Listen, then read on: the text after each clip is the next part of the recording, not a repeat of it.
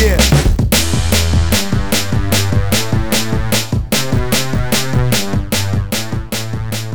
Hello，大家好，欢迎收听大南秋，南方的南，秋天的秋，我是 OB。今天要跟大家来聊一聊，大家去旅游时总是会拍点照片留作纪念。啊，大部分人都会想说，难得来到这个美丽的旅游景点，想让自己跟这个美丽的风景一起拍照合影入镜。那当然，背景它需要有一个景点的名称，或是有一个代表性的景物，才能表现出有到此一游的这种纪念性。不知道你有没有看过这样的情景，在景区中？那个标志呢，刚好是表面上有许多人呢在等候着排队照相。那当快轮到你的时候呢，前面的那对母女呢，刚好是某一个团体的团员。其他团员呢，这个看到那对母女正在排队，之后呢，就接二连三拉五的，一起这个老定就老卡了。这个摆完了非常多的 pose 之后呢，等他们拍完照之后呢，你可能在旁边呢等候到已经没有这个雅兴了。在近年来，如果你有去过日月潭的话，会发现奇怪，为什么在同一个休息地区呢，要设两颗、三颗刻有日月潭石碑的这个造景？这样会不会重复性太高？会不会太丑啊？那其实各位这个有所不知啊，在当这个只有一颗日月潭的石碑的时候呢，为了排队照相呢，这个打着闹着，时常有一些纠纷啊。所以呢，许多带路客的同行导游，在到达日月潭景点前，都会在游览车上先跟旅客沙盘推演一番啊。不是要这个分享怎么样才能抢到最适当的拍照位置，而是要倡导一下身为这个中华儿女的这个风度跟气度了，不要为了排队照相呢，造成不必要的这个吵架跟纠纷了。那当然，日月潭的景观处也不能在旁边袖手旁观，他们试过牵绳排队，好像没用。啊，找一些保全维持秩序，那感觉更乱了，这样是不行了。啊，哪有一个知名的这个旅游景点呢？每天像擂台一样，三天两头的就这个来个崇山少林寺对抗四川峨眉的这个比划跟较量。啊，终于千呼万唤始出来，他们想了一个方式，那就是多设置几颗。刻有地名的石碑，这样总可以的吧？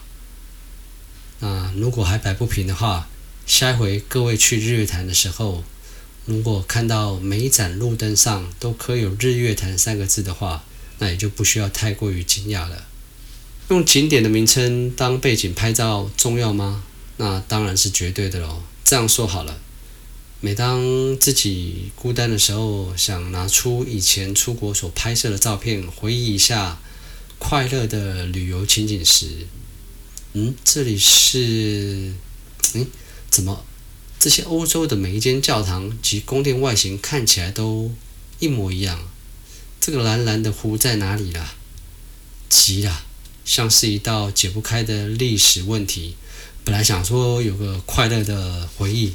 结果又让自己呢更加的忧郁了。有了这个景点的名称呢，当做背景，除了可以帮自己回忆之外，还有如果有机会跟三五好友团聚的时候，拿出照片，也可以证明自己不是在吹牛，是真的有去过。啊，但是呢，看了一看，哈，我们毕竟不是专业，不会拍照取景，仔细看一下这个路易斯湖的这张照片。没有遭到古堡饭店当背景，还真的看不出来是哪里嘞。其实，在风景区内，只要找招牌或是代表的建筑物拍照，就能很清楚的呈现出这个地点是哪些地方了。但是，背景如果是动物，这些会动的话，可能就更难掌握路径了。比如说这几年还蛮有人气的一个旅游景点，在菲律宾的苏雾海边，你可以穿着简单的浮潜用具，就可以看到大概九公尺长的金沙，更有机会跟它一起拍照同框入镜。在那边光拍一只金鲨在海里面游泳的照片，不算太难。只是不管你拍的多好，都没有人知道这是你自己拍的，也没有人知道你到底有没有真的跟金沙同游。最好的方式呢，没错，就是拿出照片来证明。那，我记得上次带团过去的时候，有一位呃不会游泳的大姐哦，她从小呢，基本上来讲的话，呃，在他们那一代的人可能都不喜欢让这个呃小孩子去接近水面哦。然后，所以这位大姐一直不会游泳。那，但她平常非常喜欢这个大自然，爱爬山等等。然后，但是出去的时候呢，呃，这看到那个金沙在自己的这个脚下，那个那个串游呢，哇，她真的也掩盖不住这个心里面这个这种喜悦了。这个就像俗语说的，这个像新婚新娘一样，这个头一该惊惊，第二该疼疼。第三盖，哇！林州嘛，吞口卡里比亚，完全看不出他是不会游泳的。他只让我在他的旁边看着他，他尽情的在这边玩耍。啊，可知这个金沙的这个魅力啊！啊，这个近距离这个与野生金沙同游是这个样子。这群野生的金金沙呢，几乎定期的且固定的时间。啊，通常是在上午呢，会游到海岸边。那当地的船家会带着，会驾着小船，载旅客背驮一些呃浮潜用具，然后出海来欣赏这海中的庞然大物。那距离有多近呢？有的时候近到你伸手就可以触及到。那所以大家跃跃欲试，带着防水的相机，准备拍下这鲜少有人可以有的经验。那当然呢，在搭船前呢，啊、是必须要先做一些呃注意事项的讲解。比方说，像是身体上不可以有戴一些呃饰品啊，或者是金属类的戒指啦、项链等等的，以及涂抹一些呃防晒啦、隔离霜这些呃油脂的东西，以减少呢对那个海岸环境的一个破坏及污染。讲完这些呢，总准备要出海了。哦哦，但是金沙不像海豚一样会跳起来跟你比个胜利的姿势，喊个耶，拍个照。你必须要潜入到水面，才有机会跟它平行的拍照。那当然，这是难不倒一些可能对水性呃比较熟悉的这个游客啊、有的人就当场展现了一下这个躬身下潜的美姿。但是对一些如果不会水的，那哦不行哦，呃，因为呢，这个身上穿着这个救生衣哦，就是在你出海时的时候呢，每个人都必须要穿个最那个救生衣，要潜下去是非常的困难的。那但这个时候呢，其实这些船家呢都已经非常的有经验了，他们会过来帮你，使劲的把你往水里压。呃，这个时候呢，再赶快的呃拍照这个留念哦，啊、这些太兴奋的游客呢，要压下去的那一刹啊，因为呼吸时间的这个时间差没有差没有算准，有时候还喝了很多口水哦。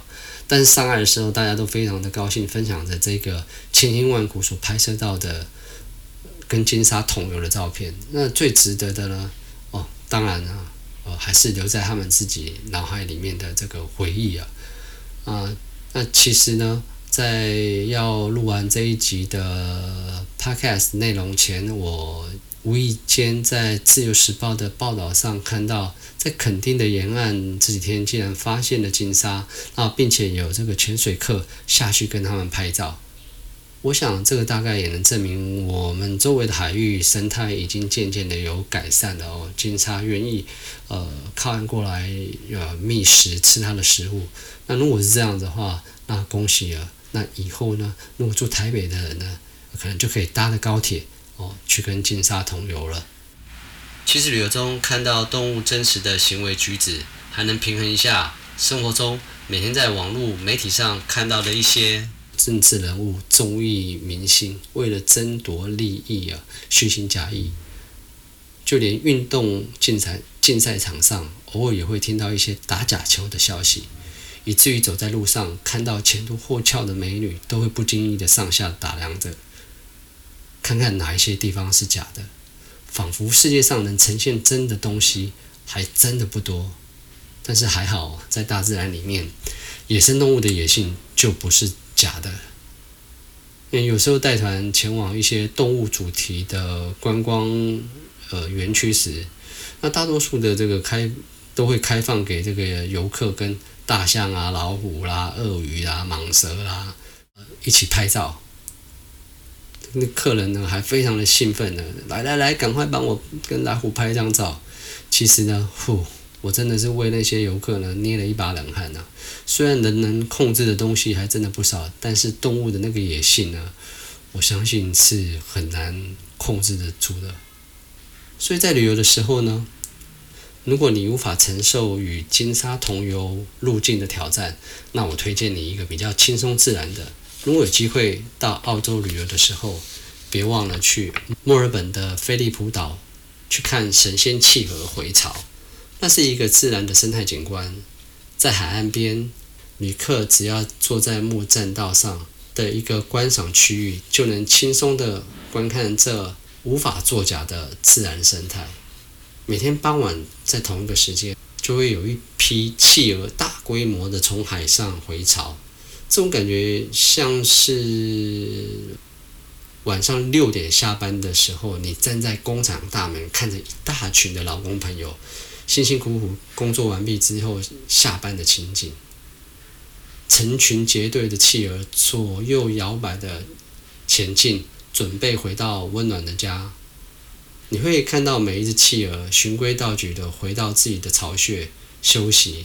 啊，各位知道企鹅的台语怎么说？哦，官方的说法是叫做“徛无”，就是站鹅的意思，站着的鹅。但也有人就直接呃用企业的“企”翻作“企鹅”。那我觉得“企鹅”也可以，因为企鹅走路都斜斜的，哦，也比较贴切。好，那讲到这个台语呢，我想再问各位一个：各位知道壁虎的台语？怎么说？沈昂啊，对不对？很多人都知道。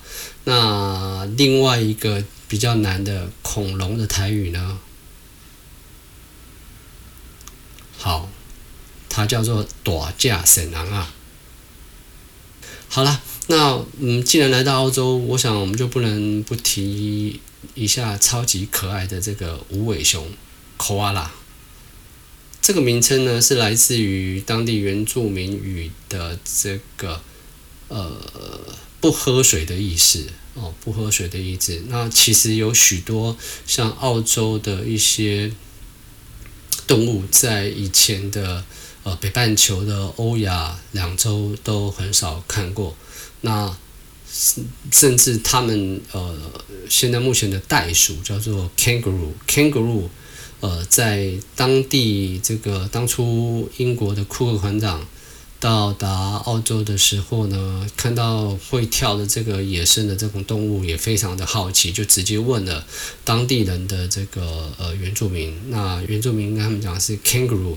那 kangaroo 实际上来讲，后来是慢慢的呃去了解原住民的文化。kangaroo 的意思原来是不知道的意思哦。那也造成了现在呃，但叫着叫着就他。袋鼠就叫做 kangaroo 了哦，这个其实有许多的殖民，或是有许多的这个呃呃不同国家的呃文化呃融入，呃也时常造成许多不同的这个呃笑点。呃，就像我们在曾经被日本殖民过的时候，我们有许多的地名，像天母、天阿伯哦，这个也都是的这个当中去发生的哦。那讲回来，koala 是不喝水的意思，你就会好奇的问：那 koala 真的不喝水吗？那实际上来讲的话，koala 它在吃东西的时候呢，是非常的挑剔的，它只吃一种特别的尤加利树叶，然后这个树叶的水分呢，来做从这个树叶的水分来吸收补充水分哦。啊，然后而且在澳洲生长的这种五六百种的尤加利树里面呢，它还不是每一种都吃，它只有吃里面大概五六十种的尤加利树叶，因为呢，据说呢，尤加利树叶里呢有一种胺的成分，它是有毒的。这听起来好像是这个天生为无尾熊设计的食物哦，因为它的体内呢有抑制解毒的功能，无尾熊吃了以后呢，只会让它感觉昏沉。每天沉浸在虚无缥缈当中，而这样的食物呢，也可以减少它的活动量，就不会消耗太大的能量。尤加利树叶听起来是不错，哦但是因为没有弄其他的动物跟它抢食，但是缺点呢，它也只能吃这一类的尤加利树叶，所以呢，它在一天当中呢，几乎都是昏昏沉沉的，清醒的时候就进食。啊，吃饱的时候呢就睡，然后睡饱了就吃。哦，我相信现在有很多人很羡慕他这样的生活。然后他呢是属于这种夜行性的动物，为了这个自保呢，几乎呢都待在这个树上。那除了呢这个偶尔呢晚上会有猫头鹰陪他玩一玩之外呢，他最危险的应该就是他要从原来这棵树爬到另外一棵树时，它必须要先爬下。树，然后因为它的动作不是太过于灵敏哦，然后它不像猴子这样子可以跳跃在树林间。那这个时候呢，当它在路面上行走的时候，就有可能会遭受到正在路面这个觅食的一些动物，比如说狼啊，或者澳洲有一种非常凶猛的这个叫做 dingo 的类似长得很像狗的这种呃动物呢，哦，也会袭击它。那所以呢，除了要可以躲过这些攻击之外呢，另外还有一个要预防克制呢，这个自己的这个食欲啊，因为吃了太多的树叶呢，会导致这个精神不济啊。我莫名其妙的那个爬到那个高压电的这个电线杆上，那当清醒的时候呢，哇哦，那么高啊，不敢下来了。哦，这种感觉是真的非常的可怕哦。各位如果有看过一部电影叫做《最后大丈夫》的剧情一样，喝醉睡着了，那隔一天醒来的时候，一张开眼的时候，发现自己在荒芜一物的沙漠中哦。哦，那当当吴伟雄醒来的时候呢，发现这么高哦，这个。这我没开玩笑的，在澳洲的新闻里面，你会经常看到一些消防队出动云梯车，或者是出动消防队抢救在高压电上面的这些无尾熊。那大家会想说，这样的成本会不会太高一点呢？各位，这是一定要救的保物保育类动物啊，因为它的习性并不是一种群居动物，天天昏昏沉沉的啊，正常的醒着的时候呢，呃，真的并不多。然后，所以呢，它。很少有这个社交的机会，繁殖能力当然自然就差。吃东西嘛，又只能挑尤加利树叶来吃。这么特别的动物呢，因为我之前有游客去过澳洲旅游的时候呢，呃，Brisbane 的这个动物园里面啊、就可以有一些活动是跟无尾熊啊。抱抱抱，然后拍照的哦。但后来因为数量减少了，它这个也不不太容易繁殖。然后呃，为了保护现在的动物园，应该是不能让游客跟它抱抱抱一起拍照了。